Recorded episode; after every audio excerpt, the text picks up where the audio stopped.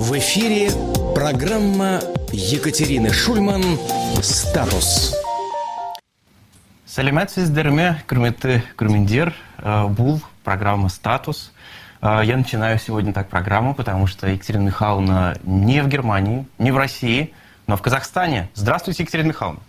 Добрый вечер, Максим. Даже не в Лондоне, как мы были на прошлой неделе, в смысле я была, и оттуда мы вели нашу программу, а сегодня я в городе Астане.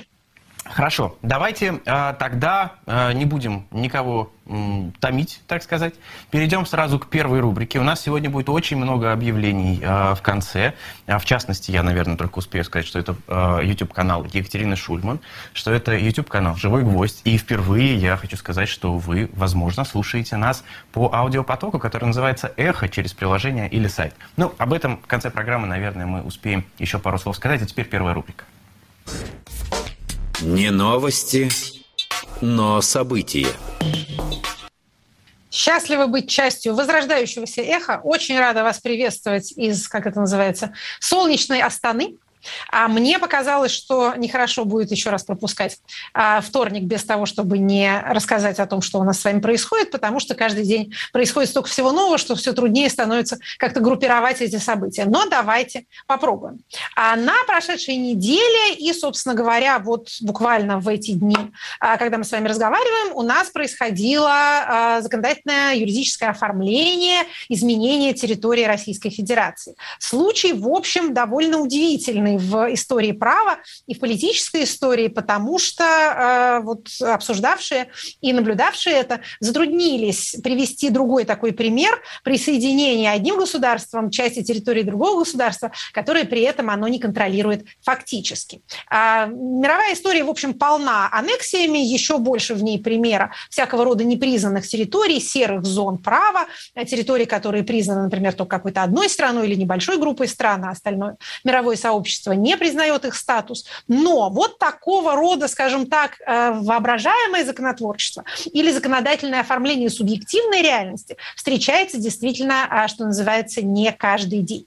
А давайте вспомним, как это происходило, в каком порядке и из каких стадий состояло. А, предполагается, если мы находимся вот в этом вот пространстве э, субъективной реальности, предполагается, что на четырех э, территориях прошли референдумы, в которых в двух из этих территорий э, голосовавшие высказались за присоединение к Российской Федерации. Это э, Донецкая и Луганская непризнанные народные республики.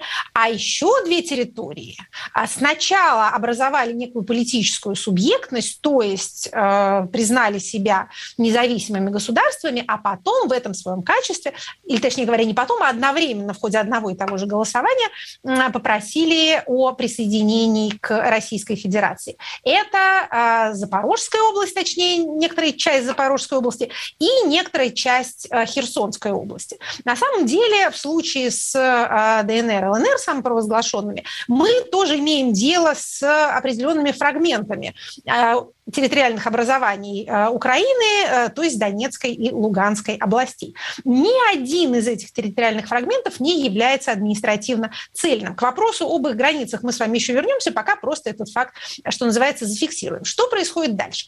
Дальше происходит подписание договора, с одной стороны, президентом Российской Федерации, который у нас, напомню, был избран в 2018 году, а с другой стороны, а, некими людьми, которые считают себя главами вот этих вот территорий территорий. Как вы понимаете, на э, части из них проходили выборы, признанные только ими самими, а на другой части, вот, э, так сказать, в окрестностях, давайте так аккуратно выразимся, а в окрестностях э, Херсона и в окрестностях Запорожья никаких выборов не проходило.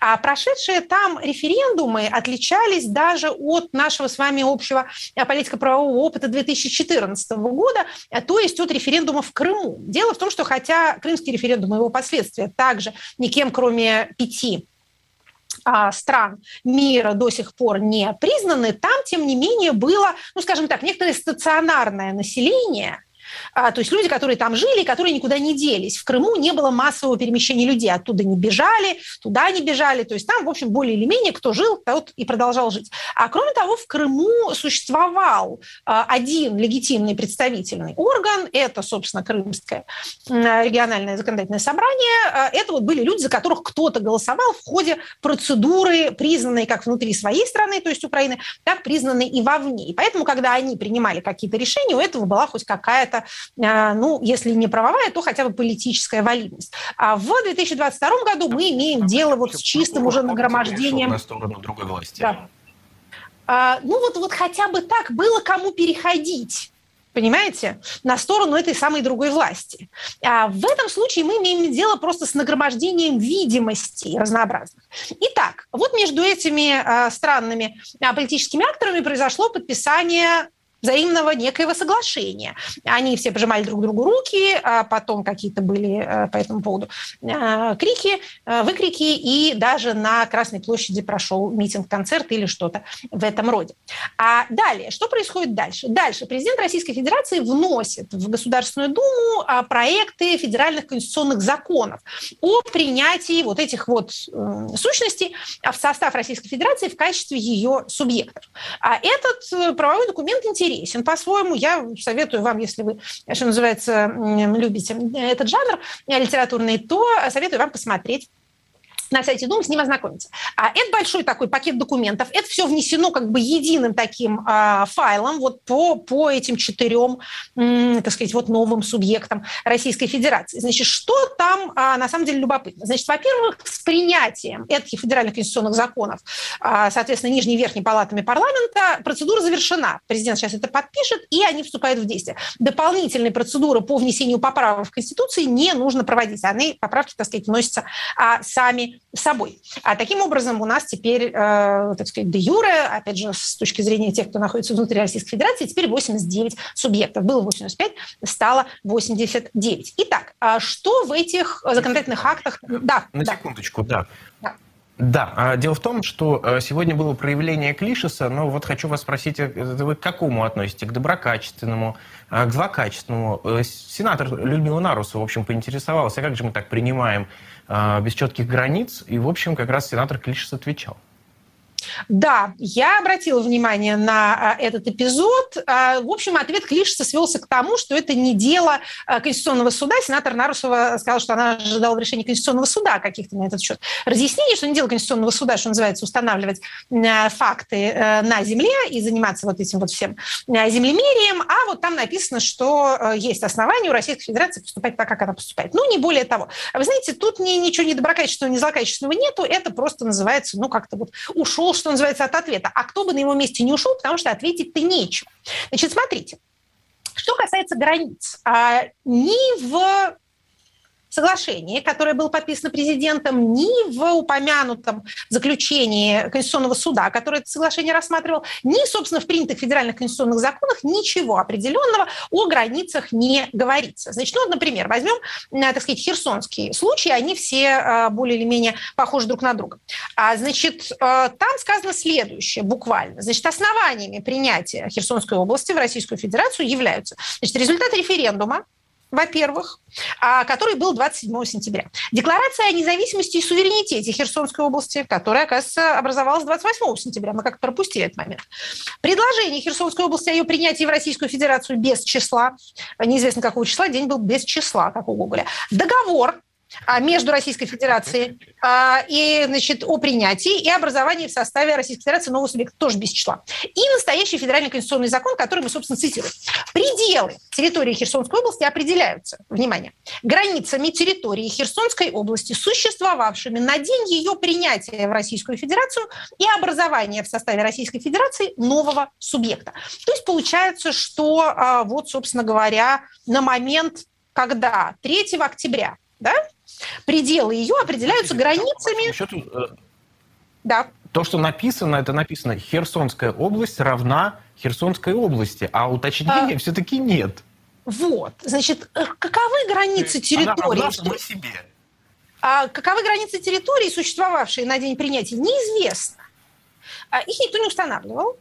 А, и, э, соответственно, никто не может сказать, где они проходят. Мы называли границы Российской Федерации мерцающими в ходе наших предыдущих выпусков, но что они до такой степени будут иллюзорными, мы даже не могли и предположить. Аналогичные формулировки, еще с некоторыми добавлениями для туманности, в случае с ДНР, ЛНР, того, что по их конституциям определяются их границы, а в их конституции, забегая вперед, вопреки распространеннейшему заблуждению, не сказано, что границы ДНР ЛНР равны границам территориальных образований Украины, а именно э, Донецкой и Луганской области. Там ничего подобного не написано. Ни Конституции, ни, соответственно, российские федеральные конституционные законы не проясняют этого момента. Как бы то ни было, неизвестно, где находящиеся, неизвестно, из чего состоящие две новые республики теперь являются субъектами Российской Федерации. Что интересно, у нас теперь, кроме э, вот уже имевшихся республик в составе РФ, теперь будут еще две, которые называются народными. Остальные народными не называются. А также вот эти самые две новые области области, а Херсонская и Запорожская, также в процессе обсуждения выяснилось,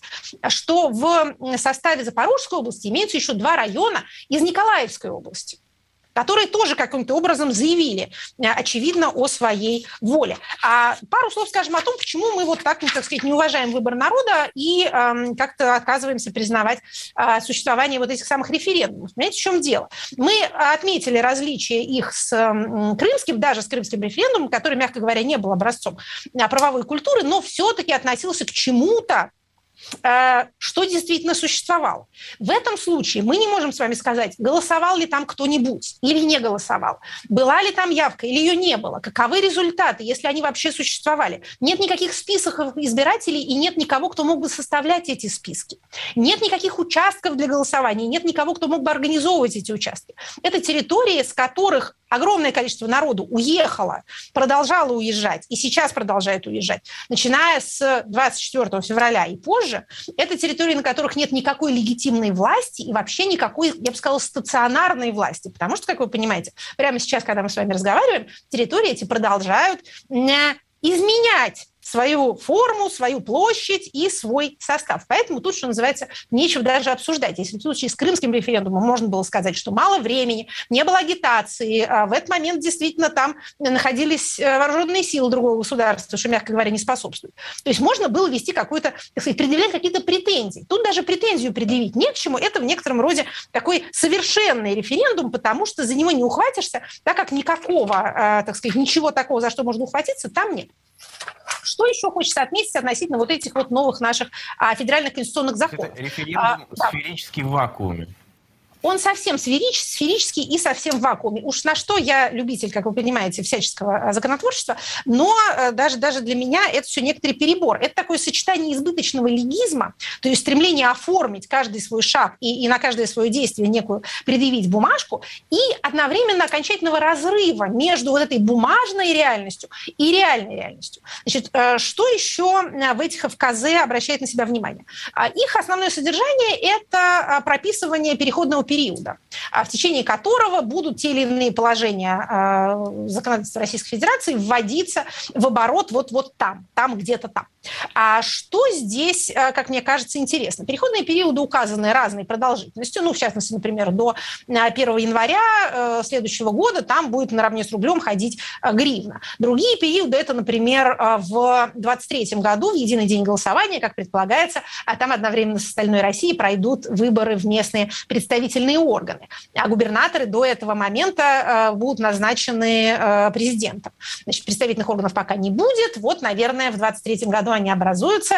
Может быть. Опять же, хочется сказать, неизвестно, где будут проходить эти выборы, но если вот перейти уже совсем в такое пространство виртуальности, то в своем же воображении можно провести выборы а, где угодно, с каким угодно результатом. Для этого даже не нужно ничего, собственно говоря, участия. Единственное, что мне показалось при прочтении этих правовых документов, как-то относящихся тоже, конечно, к сфере желаемого, но все-таки. А в чем, как мне казалось, был какой-то замысел, это а, довольно подробное изложение того, как будет функционировать на этих территориях эм, строительная сфера, строительный комплекс. Значит, предполагается, что там а, будет очень упрощенный порядок возведения разных зданий и сооружений. А аргументация тут, понятно, та, что надо разрушенное восстанавливать, но, видимо, в воображении еще каких-то людей, которые имели влияние на написание этих а, текстов, раскидывается такое вот бескрайнее поле возможностей, которое можно застроить, даже не имея тех ограничений, не соблюдая даже тех норм, которые действуют на территории Российской Федерации. А мы с вами помним, что девелоперы и застройщики – это крайне привилегированная категория, крайне эффективные лоббисты. Они и в 2020 году не спали, снимали с себя всякие ограничения, и в 2021-2022 тоже себя, что называется, не обижают. Но тут не будет даже этого. То есть, видимо, кто-то предполагает, что можно будет какой-нибудь условной группой пик просто вот все вот эти вот степи Херсонщины застроить многоэтажными домами, потом их кто-нибудь разбомбит, потом их еще раз можно будет строить. В общем, в три конца а, потратить бюджетные средства. Тут есть такой замысел, это прямо ощущается. Все остальное написано без гонька, а вот на эти пассажи я, пожалуй, внимание бы обратила. Про а бюджетные перспективы мы с вами еще скажем, когда поговорим о проекте бюджета. Пока вот, собственно говоря, а, об этом. Мы не будем также заниматься высчитыванием, кто голосовал из депутатов или сенаторов, кто не голосовал, и что это вообще о них о всех а, говорит. Все эти люди давно и надолго а под санкциями, их публичное поведение тоже уже, в общем, большого значения не имеет. Значит, кстати говоря, депутатов Государственной Думы не будет у этих территорий до следующих парламентских выборов, до 26 соответственно, года. Что будет в 26 году? Что будет называться территории Российской Федерации, будут ли там какие-то выборы, и кто их будет проводить, тоже сейчас никому совершенно не, а, неизвестно. А уже каких-то депутатов назначили ответственными за эти самые территории. А также посмотрим с вами, говоря о тех, кого назначили, так сказать, кураторами или прям-таки работниками этих самых мест, вспомним э, нашу с вами, так сказать, теорию или наше с вами наблюдение относительно донбасских асессоров, вот этих вот самых людей, которые, как предполагается, должны были делать себе быстрые, э, так э, в дискомфортных, но выгодных условиях делать себе быстрые карьеры на вот этих самых освобожденных или новых территориях. Ну вот на э, прошедшей неделе очередной раз было продемонстрировано, насколько опасно там вообще а, находиться.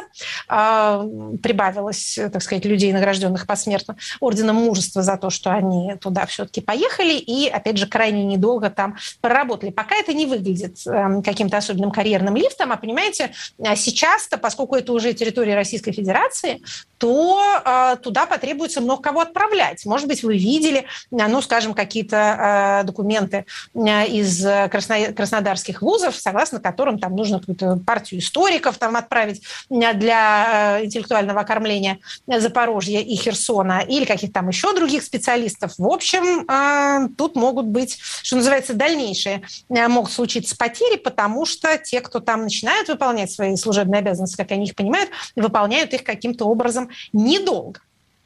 Это наш, так сказать, э, ну, сюжет. Ну, конечно, да.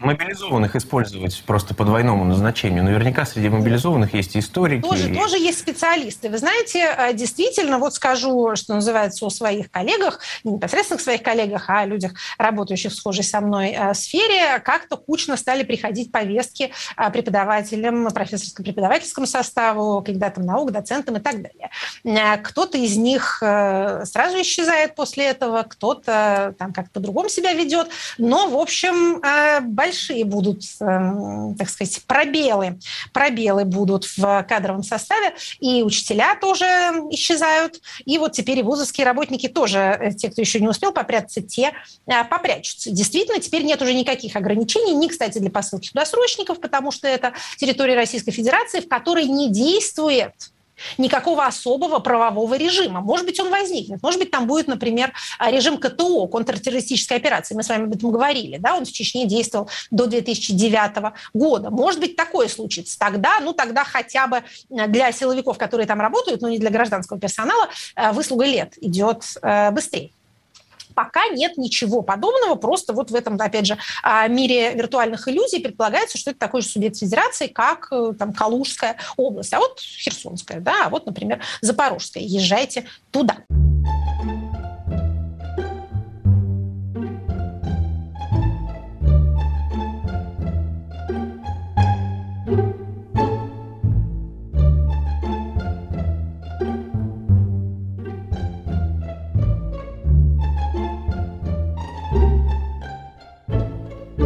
С мобилизацией интересная происходит действительно история. Мы с вами не будем залезать в чужую область и говорить о том, насколько хорошо мобилизованные экипированы, насколько вообще правильно они мобилизованы, куда они деваются, как быстро они попадают на фронт, как их обучают. Это все не наше. А дело мы смотрим на, скажем так, внутриполитическую правовую сторону происходящего. Тут что любопытно. Значит, ну, во-первых, достаточно массовая иммиграция мужчин призывного возраста из Российской Федерации вызвала к жизни оригинальную новеллу, а именно установки мобилизационных пунктов на тех, так сказать, приграничных пунктах перехода, а, которые наиболее популярны среди уезжающих. А, вообще-то говоря, надо заметить, что повестка, которая направлена военкоматом, к которому вы не прикреплены, силы не имеет. То есть вам просто так не может рандомный человек, даже пограничник, никакую повестку вручить. То же самое, что еще касается вручения повесток в МФЦ. МФЦ еще ближе к реальности, потому что вы приходите в МФЦ обычно в том районе, в котором вы зарегистрированы. Кстати, делать это довольно-таки неосторожно. А вот в том районе, к которому относится а, приграничный пункт, вы совершенно точно не зарегистрированы. Поэтому никто вам ничего там давать не должен. Не берите, пожалуйста, никаких лишних бумажек. Я смотрю, какие-то эм, даже военные комиссары начинают сообщать, что неявка по повестке – это уголовное преступление. Ничего подобного. Это административное преступление, административное правонарушение, точнее говоря, стоимостью от 500 до 3000 рублей. Такова правовая ситуация на текущий момент, она не менялась. Значит, более того, это касается вашей неявки по повестке, за которую вы расписались. Если вы просто ее где-то увидели, и она лежит в ящике, и вы ее не трогали и не расписывались то никакой ответственности не наступает. Как это называется, на нет и суда нет. А, не то чтобы многочисленные, но существующие, скажем так, всплывающие на поверхность случаи говорят нам о том, что люди, которые даже приходят по повестке в военкомат и дальше говорят, что они не хотят никуда мобилизовываться и что они не будут подписывать контракт, с мобилизованными подписывают контракт. Так вот, те люди, которые это говорят, уходят потом домой. Абсолютно по анекдоту Зайца вычеркиваем. Значит, вот если есть у Зайца вопросы относительно того, как его будут есть, э, в какое время и в каком месте, то Зайца вычеркиваем. Пожалуйста, об этом а, помните. Тем более, что, судя по э, вполне определенным признакам, мобилизацию эту пытаются сворачивать. Каковы это признаки? Значит, во-первых, в хронологическом порядке многочисленные военкоматы, а, или точнее говоря, военкоматы многочисленных областей стали исправлять свои собственные приказы, выпуская новые, э, вычеркивая оттуда положения, ограничивающие перемещение потенциальных мобилизованных, запреты на э, выезд из региона. Как вы помните, несколько э, областей, ну, например, Воронежская область, а, такой решил устроить, Курская, а, Республика Карелия. Вот они сначала это написали, а потом выпустили вторую версию, в которой уже этого пункта не было. В московском приказе, приказе Московского военного комиссариата, ее не было с самого его. Этого положения не было с самого начала. Это было, так сказать, первое. Потом а, различные субъекты федерации стали отчитываться о том, что они уже мобилизационный свой план выполнили. Напомним, что мобилизационный план публике неизвестен. Никаких чисел относительно того, сколько человек, так сказать, сколько голов в мешке должен принести какой субъект федерации, нигде в публичном доступе нет в указе президента, который является основным правовым актом, регулирующим всю эту процедуру, ничего подобного не сказано. Значит, там есть вот эти самые 300 тысяч а человек, больше ничего там не говорится. Тем не менее, значит, целый ряд э, субъектов первыми это стали делать э, национальные республики, хотя и не только они, стали отчитываться о том, что они этот план, который, еще раз повторю, неведом никому, уже выполнили. Совсем первым, надо отдать ему справедливость, был э, глава Чечни, который сказал, что они выполнили план, еще не начав мобилизацию, поэтому никакой мобилизации у них не будет. Он ее просто решил не проводить. Но такое себе могут позволить немногие, прям сказать, никто не может себе такого позволить, поэтому остальные главы регионов действовали по-другому. Ну, например, вот, скажем, там, Тыва, да, или Республика Крым, или Хакасия, Якутия, э, Бурятия, или Пермский край, Архангельская область, Владимирская область, а, Забайкалье, Свердловская область, а, значит, Татарстан, сказали, что, вы знаете, мы вот уже э, всех, кого надо, мы уже мобилизовали, мы мобилизацию заканчиваем. Как вы понимаете, это очень способствует снижению панических настроений в этих субъектах. Для тех, кто рад Э, так сказать, не испытывать панику, я должна все-таки для них должна заметить, что это была первая волна мобилизации. Никто не говорил, нигде не написано, что она единственная и последняя.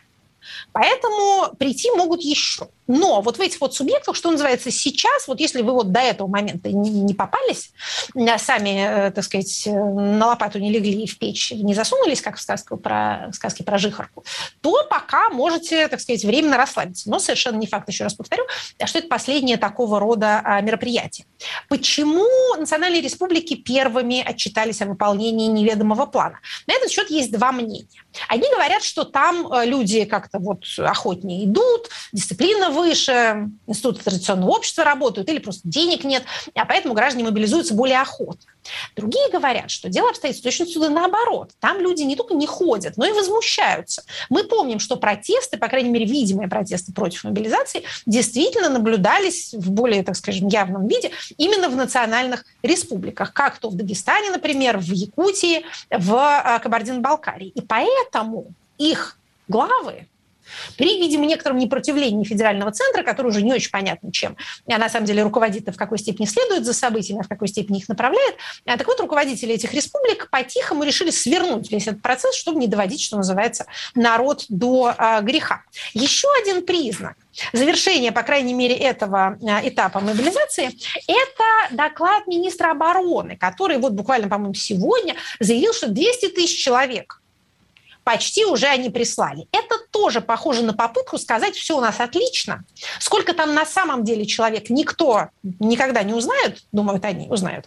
Э, иностранные разведки уже знают, они у нас все знают, что президент только подумал, они уже знают. Уж это им тоже будет ведомо. А, но публике это будет известно еще через некоторое время, когда э, соберут данные из открытых источников, суммируют их, как работает, собственно, расследовательская журналистика. А пока доложиться можно. Доложиться можно и, что называется, прикрыть эту лавочку. Поскольку мобилизация настолько очевидно стала дестабилизирующим фактором, что, видимо, организаторы стали ее несколько опасаться. Это тоже, конечно, интересный случай э, принятия удачных политических решений, э, когда вроде как и цели поставленной не достигли, а весь отрицательный политический эффект собрали.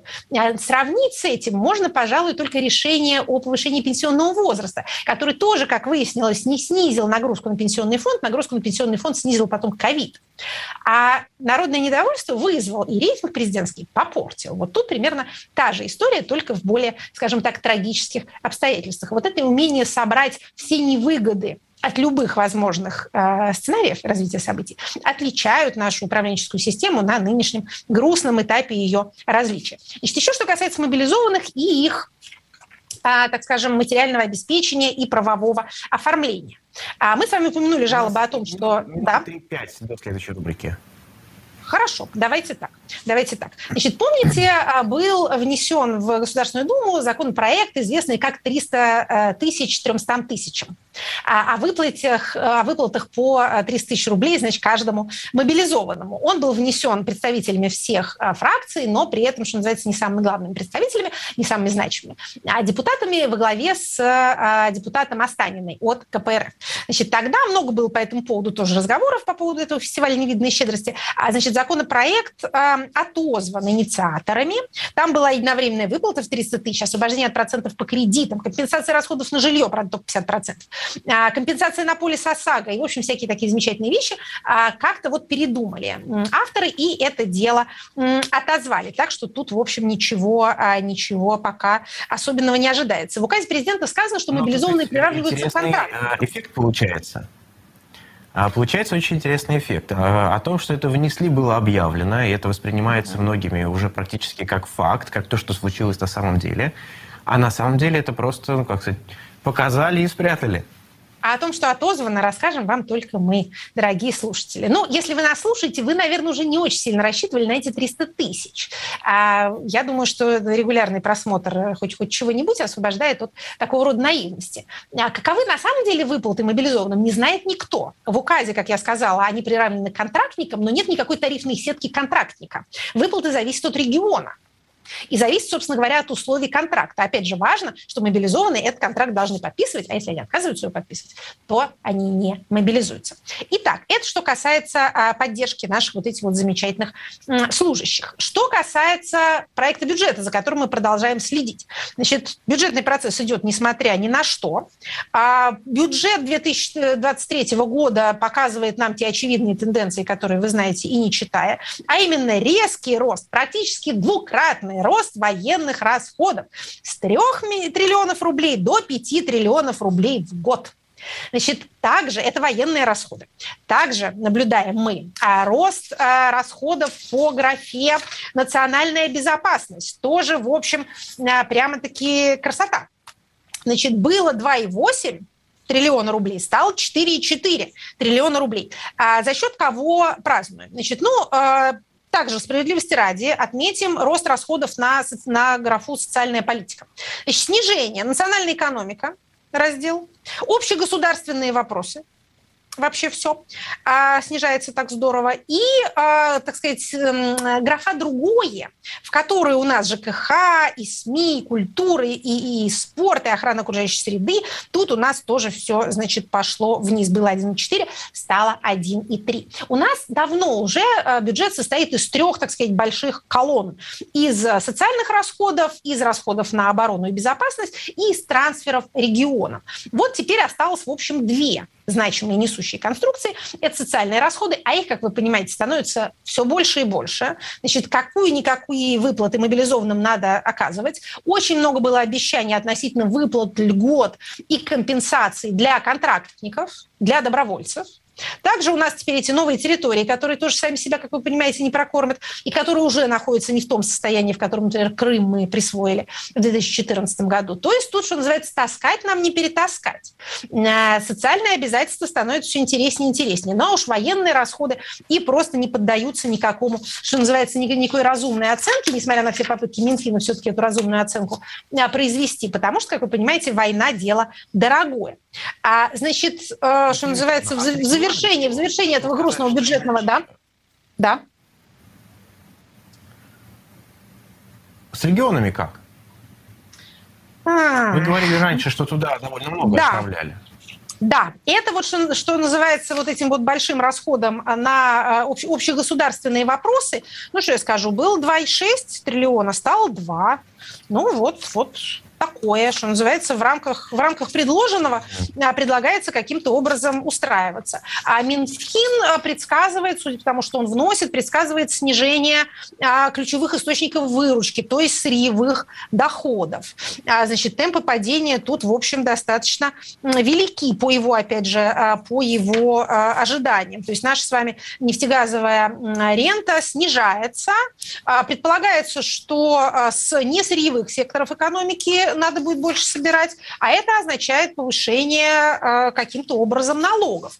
А среди прочего, вот что я хотела сказать в завершении нашего печального бюджетного обзора, э, это э, более раннее повышение тарифов ЖКХ на 9%. Значит, обычно у нас в конце года происходит повышение, вот сейчас с, уже с июля.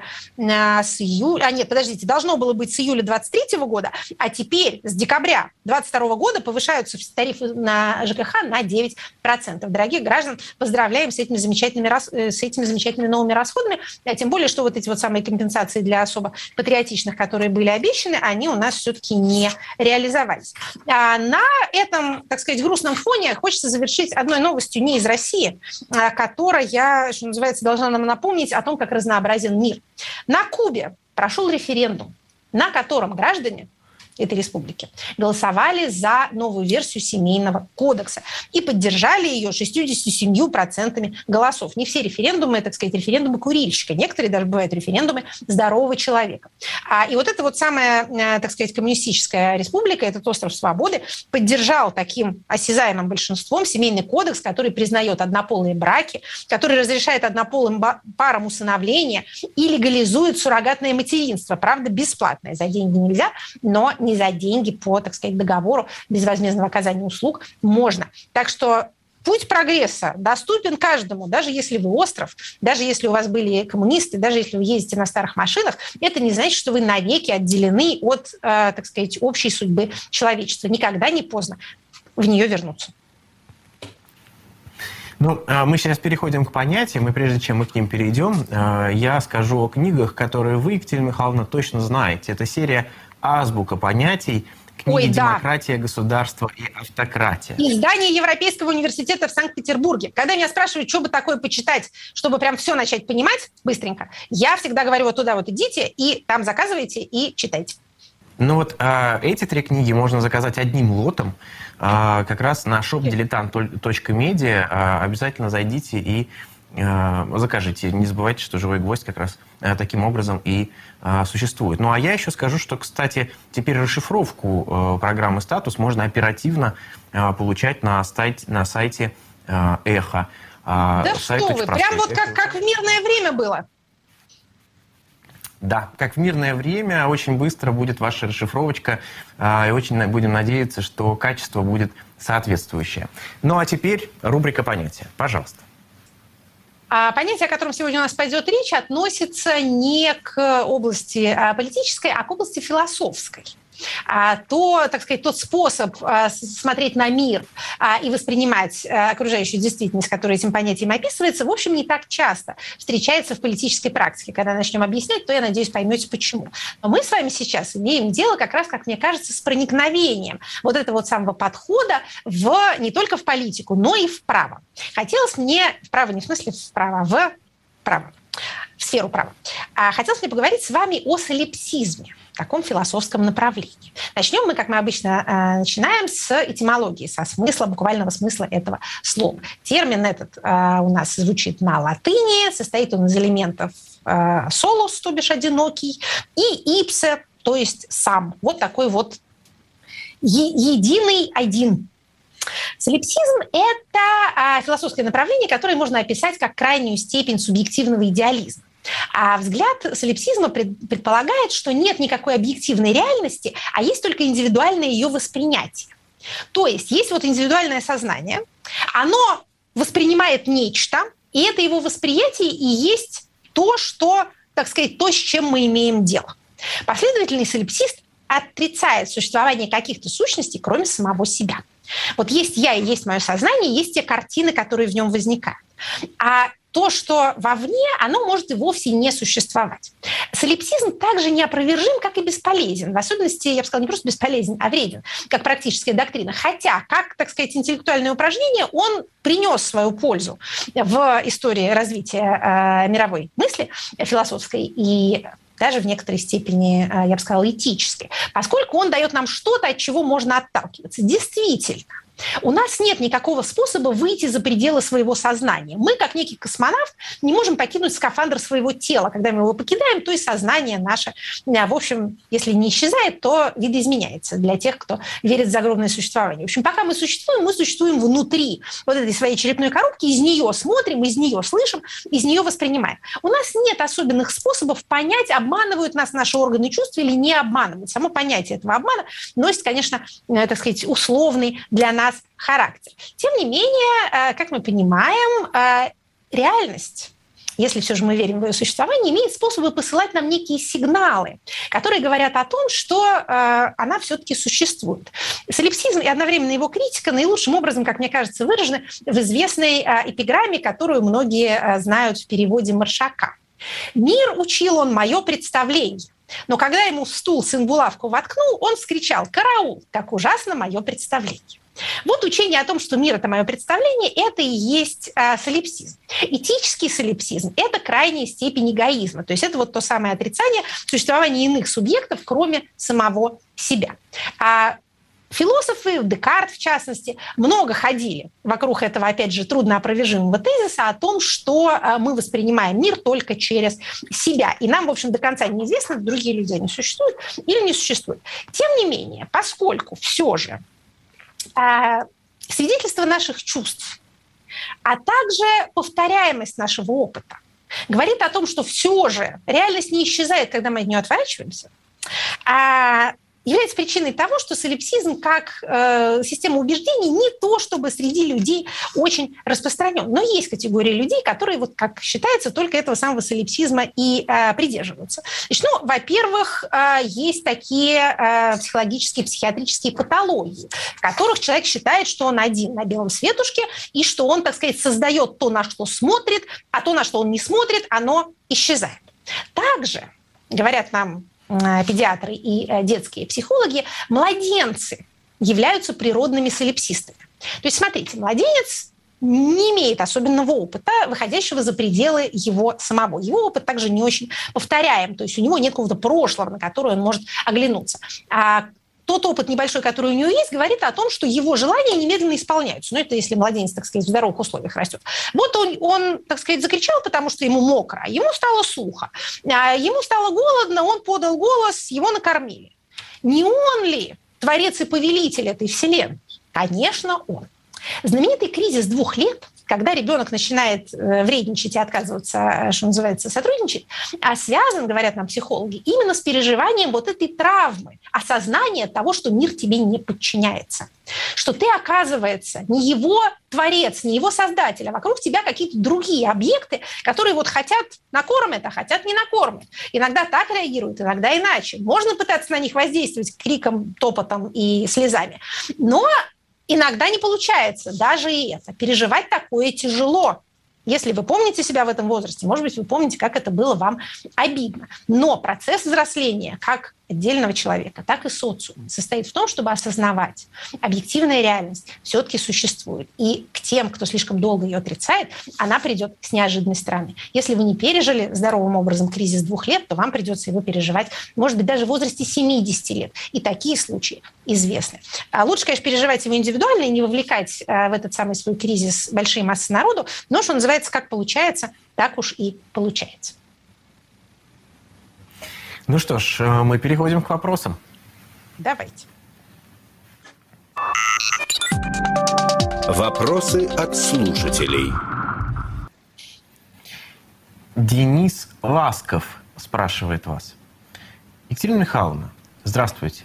Существует ли еще в русскоязычной и в мировой среде разделение на техническую и творческую интеллигенцию? И если да, Одинаково ли они осмысляют и переживают происходящее сейчас в Европе? Спасибо. А, имеется в виду, существует ли в других странах такого рода разделение? Да. И, и насколько а. оно актуально для России? Есть ли еще физики и лирики? Ну, вы знаете, а, тут вот физик один, а, насколько я понимаю, недавно в Твиттере удачно выступил с политическим предложением и был подвергнут, так сказать, суровому астракизму, а, в том числе со стороны людей, которые занимаются общественными науками, которые объяснили ему, что его чрезвычайно простой план разрешения глобального мирового кризиса, в общем, является проекцией от его собственной наивности. Из этого мы делаем вывод, что все-таки вот это знакомое нам по нашим реалиям явление, когда люди, глубоко разбирающиеся в различных механизмах, даже в естественных природных процессах, э, в том, как ведет себя материя. Когда дело касается общественных отношений, начинают проявлять изумительную, совершенно изумляющую, я бы сказала, наивность. Так что, наверное, все-таки разделение это существует, но я вообще должна сказать, что в развитых странах э, почти все люди, э, скажем так, значительно большая часть населения относится к тому, что мы привыкли называть интеллигенцией. Ну, в общем, уже очень много кто зарабатывает себе на жизнь чтением и письмом. А значительный процент граждан имеют э, образование выше среднего. Поэтому их, что называется, много. И выделять их какую-то отдельную касту а, интеллигенции становится все более и более затруднительно. Я вижу, что, может быть, и, и у нас этот процесс, в общем, шел с распространением образования. А отсюда а, популярность терминов типа публичные интеллектуалы, для того, чтобы обозначить тех, кто не просто работает не руками, а кто, что называется, публично высказывается по общественно значимым вопросам. Это некая страта социальная, она существует, а, и в этом смысле эти люди, конечно, похожи друг на друга в разных странах в большей степени, чем они, может быть, похожи на своих сограждан, занимающихся чем-нибудь другим. Но, простите, Екатерина Михайловна, если я правильно помню, а, то одна из проблем как раз э, современной э, философии и науки, то, что как раз гуманитарное знание очень сильно отстает от знания технологического. Ну, что значит отстает? На какой линейке их можно вместе э, померить? Я вам вот расскажу, что беда в том, что технари не имеют никакого представления о социальных процессах, поэтому решают их механистически. Это беда. Соответственно, э, люди с другой стороны скажут, что беда в том, что э, значит, не отличают гуманитарии синуса от косинуса, а туда же берутся э, пасти. Видите, у всех свои претензии. Но мне что-то представляется, что по итогам происходящих событий, те, кто их переживут и останутся в живых для того, чтобы сделать выводы, они все-таки скажут, что надо как это шире надо внедрять э, преподавание социальных наук, в том числе политологии, в народные массы, для того, чтобы люди не думали, что это, так сказать, как это просто и примитивно, э, и что всякий может, немного погуглив или там послушав пару докладов, разобраться в этой материи. А, вопрос, э, который застает вас в Казахстане, что придает ему некоторой пикантности. Так. Кассандр спрашивает вас. К нам, россиянам, Сейчас, когда видны катастрофические результаты советского и российского колониального империалистического мышления, обратить взгляд на себя, а как нам она спрашивает, да, обратить взгляд на себя и сделать работу над ошибками. Что каждый россиянин, особенно этнически русский, может сделать на персональном и общественном уровне? Ну, я не буду выдавать каких-то заданий отдельных этническим русским. Мне кажется, это не очень, а, не очень полезная в этой ситуации а, классификация. А, да, граждане Российской Федерации все в разной степени, но, в общем, все в той или иной степени оказались в поле вот этого вот исторического несчастья. Я сейчас упускаю вопрос о том, насколько это произошло по их вине, по чьей вине. Но, что называется, беда пришла ко всем хотя, опять же, в разной степени. Что тут можно э, попробовать сделать? Ну, для начала не делать окончательных выводов, пока вы находитесь вот в этом, так сказать, в глазу бури, вам будут представляться разные вещи совершенно очевидными а, и абсолютно понятными, но не торопитесь. Сейчас время скорее наблюдений и фиксации, в том числе наблюдений за собой, за своими реакциями, за своими оценками, за своим состоянием, а, и э, тем более наблюдений за окружающей реальностью, а не выводов. Вот наберем материалу, а, будем, так сказать, выводы делать по мере его накопления. Вот э, вы считаете, что мое пребывание в Казахстане Казахстане э, как-то, э, так сказать, придает остроту тому вопросу, который мне был задан. Вот что точно можно сделать уже прямо сейчас, это на каждом шагу быть благодарными за ту помощь и то сочувствие, которое вы встречаете. Если, когда и если вы его встречаете, не воспринимайте это как должное, не пропускайте это, в, так сказать, погружаясь в пучину своего горя, а, запоминайте и благодарите. Это тоже ваш и моральный, и, я бы сказала, интеллектуальный капитал, который поможет нам всем вместе и каждому по отдельности сделать потом нужные выводы. Морис э, Саргани Саргани спрашивает вас. Хотел бы вас спросить, может э, э, спросить, почему такие страны, как Китай и Индия, стараются не высказывать свою позицию по ситуации в Украине? Ведь могла бы их э, открытая э, позиция на что-то повлиять. И это опять вопрос про внешнюю политику, это не ко мне. А, они высказываются. Те люди, которые занимаются э, наблюдениями за Китаем, говорят, что в его публичной позиции происходят изменения – и это изменение все более и более, скажем так, антивоенного характера. Возможно, скажу осторожно, опять же, залезая не в свою предметную область, а, возможно, еще выскажутся, и, может быть, скажу еще осторожнее, именно тогда это и будет э, решающим фактором или одним из решающих факторов, которые приведут к тому или иному разрешению ситуации. Нам, конечно, всем бы хотелось, чтобы кто-нибудь бы пришел и все бы разрулил, но я боюсь, что такого субъекта, такого актора не существует. Константин Коваль спрашивает вас. На прошлой неделе на наше армейское руководство было много нападок. Самые громкие из них, по сути, от обычного губернатора и обычного бизнесмена. Если задуматься, то больше всего поражает отсутствие какой-либо публичной реакции на эти нападки со стороны высшего руководства – Страна воюет с соседним государством, ее армию поливают грязью, причем свои же, а руководство как будто этого не замечает. Каким последствиям может привести такое бездействие?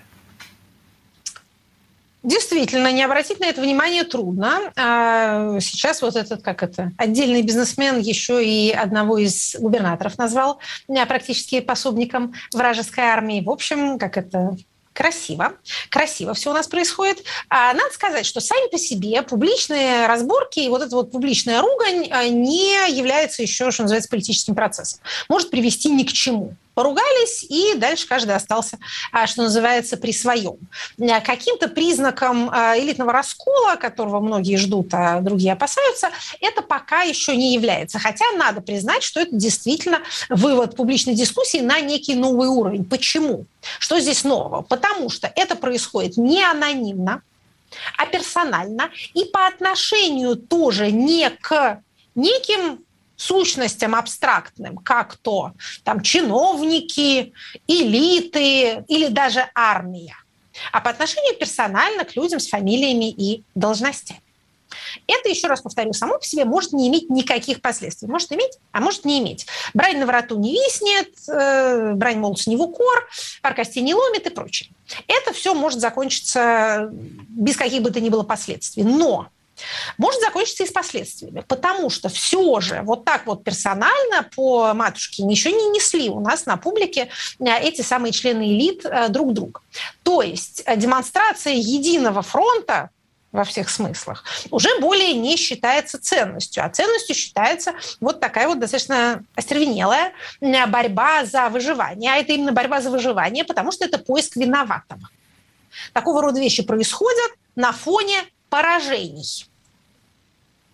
Не одновременно с ними, не случайно так совпало, а это, соответственно, причина и следствие. Причина – это поражение, следствие – это вот эти вот попытки найти кого-то, кто в этом поражении будет виноват. Вот собственно, причина для нас важнее, чем следствие, это вот такие пузыри, всплывающие на поверхность. Сам по себе пузырь, что называется, никого не убивает, а, но он обозначает, что там вот под этой поверхностью а, происходит бог знает что.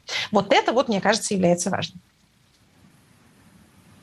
Софья спрашивает вас. Я читаю либеральные СМИ. Следовательно, получаю однобокую информацию. Читать провластные СМИ или военкоров нет ни сил, ни желания. Как не застыть в информационном пузыре? И нужно ли пытаться перебороть отвращение к государственным СМИ, чтобы знать картину со всех сторон? Очень хороший вопрос. Многие задают его себе. Я, я тоже. Меня тоже не хватает на то, чтобы мониторить э, пропагандистов. Это все-таки тяжело. Они еще как на грех, все, как Волан жаловался, э, все косноязычные, как будто их по этому признаку подбирают. У всех чудовищное отношение с русским языком. Чем больше патриотизма, тем хуже э, качество русского языка. Это мне трудно а, бывает перенести. Тем не менее, значит, что называется, приходится. Я считаю, что я свою, так сказать, барщину отрабатываю э, чтением новостей Государственной Думы.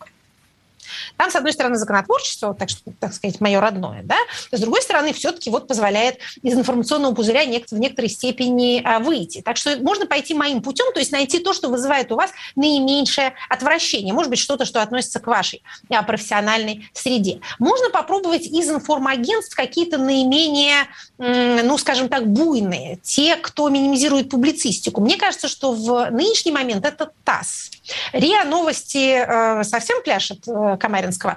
А вот, ну, Интерфакс тоже со странностями, да все нынче со странностями. Ну вот, вот мне что-то кажется, что ТАСС так чуть-чуть, чуть-чуть э, будет по а, нейтральнее. Что касается, а, так сказать, телеграм-каналов, тут тоже никого не буду особенно, никого не буду особенно рекламировать. Ну вот, опять же, как и многие наши современники, а, иногда захожу, смотрю, чего а, Стрелков Игорь Иванович пишет. А, он пишет не так особенно много, в таком печальном тоне, в общем, не пропагандой вроде не занимается, и как показывают последующие события, в общем, не так сильно, видимо, отходит от э, реальности. Поэтому, если вас интересует, какой там очередной фронт э, посыпался, то можете вот его э, почитать. Когда он пишет, что есть какая-то особо ценная э, какая-нибудь там станица, которую ни в коем случае нельзя отдавать врагу, то через там пару-тройку постов напишут, что она как раз врагу-то и, так сказать, отдана, спаленная пожаром. А вот это тоже, что называется, позволяет следить за развитием событий. Но это только касается военных дел, в которых я, на самом деле, не очень сильно много чего понимаю. А так я все-таки продолжаю следовать своей тактике и базироваться на, именно на официальных источниках, то есть на сообщениях госорганов. Эти звезд с неба не хватают, но все-таки, все-таки какой-то материи госуправления они по-прежнему пока еще имеют дело, поэтому из них можно хоть чего-нибудь извлечь. А хотите, можете сайт Кремлин.ру, например, время от времени а, посещать. Там будут, конечно, там какие-то телефонные разговоры кого-то с кем-то, какие-то консервы, поздравления с столетием российского джаза и прочие странные штуки, но зайдите в раздел «Документы». А там, э, в общем, э, иногда бывает важное. Ну, я не могу не воспользоваться случаем. Я прорекламирую наш канал «Эхо новости». Э, обязательно. Просили же, просили не либеральное. А, но вы знаете, мы, мы очень стараемся э, делать это максимально объективно, э, как старо, старая эховская школа новостей. А, ну, э, давайте последний вопрос. Прокомментируйте, пожалуйста, заявление команды Навального о возобновлении работы штабов. Что вы об этом думаете? Спрашивает вас Кирилл Андрианов. Знаете, я не видела этого заявления. А как они возобновляют работу? Как-то из-за рубежа? Да, ну, они объявляют это из-за рубежа, но они считают, что теперь у людей появились вопросы, а, новая волна недовольства. Они считают, что это отличное время, чтобы кто-то в России открыл штабы. Ну, вы знаете, опять же, не могу комментировать э, то, о чем я э, ничего не знаю, вот от вас слышу первый раз, но что очевидно, э, если посмотреть э, любые э, последние данные соцопросов, любые результаты опросов на любые темы, которые пришли после 21 сентября, мы видим поворот буквально-таки везде. И в э, уровне одобрения президента особенно. Там это мы хорошо видим в меньшей степени в уровне поддержки э, СВО. А, в настроениях, в представлении о том, в правильном ли направлении развивается страна, в соотношении тревожности, спокойствия. Мы видим везде разворот. Ну, то есть, вот, так сказать, политически удачные решения, они универсальны. Политически удачные, э, так сказать, один удар, пять э, дырок. Воевали бы так. А как они на общественное мнение воздействуют? Или, или лучше, бы, лучше бы не воевали. Так вот, э, очевидно, что это ситуация растущего спроса на что-то, что не является государственной политикой, которую люди все меньше и меньше одобряют. Следовательно, на этот спрос должно быть какое-то предложение. Даже по уровню, там, не знаю, просматриваемости и подписываемости любого э, контента относящегося к этим событиям, можно увидеть этот самый растущий спрос. Ну, если вы политический актор или хотите стать таковым, то грех на него не отвечать. Екатерина Михайловна, закончилось наше время. А, осталось только сказать, что обязательно подписывайтесь на канал Екатерины Шульмана, подписывайтесь на канал «Живой гвоздь», пользуйтесь сайтом «Эхо», эхофм.онлайн. А, скачайте приложение, кстати говоря, а, оно очень хорошо работает, очень удобно, можно слушать в том числе наши эфиры. Ну и я должен сказать, что мы ни разу не публиковали нигде объявлений о том, что у нас в планетарии будет мероприятие, а оно а, будет. Ведь и, правда. и так получилось, что будет. без объявлений без объявлений осталось всего 8 билетов. Поэтому самые шустрые, мы не будем давать ссылку здесь. Заходите на сайт планетария а, и докупайте. Планетарий, уточняю, находится в городе Берлине, а то мало ли какой планетарий. Мало ли сайт какого планетария сейчас пострадает. Именно так. Ну что ж, Спасибо большое. Всем пока. Спасибо, спасибо вам. Поздравляю дорогих слушателей с возрождением эхо. Поздравляю Максима отдельно, как, так сказать, капитана и, и одновременно прораба этого процесса. Очень рада, э, так сказать, вернуться во что-то, что напоминает знакомую обстановку. Спасибо. Это была программа Екатерины Шульман «Статус».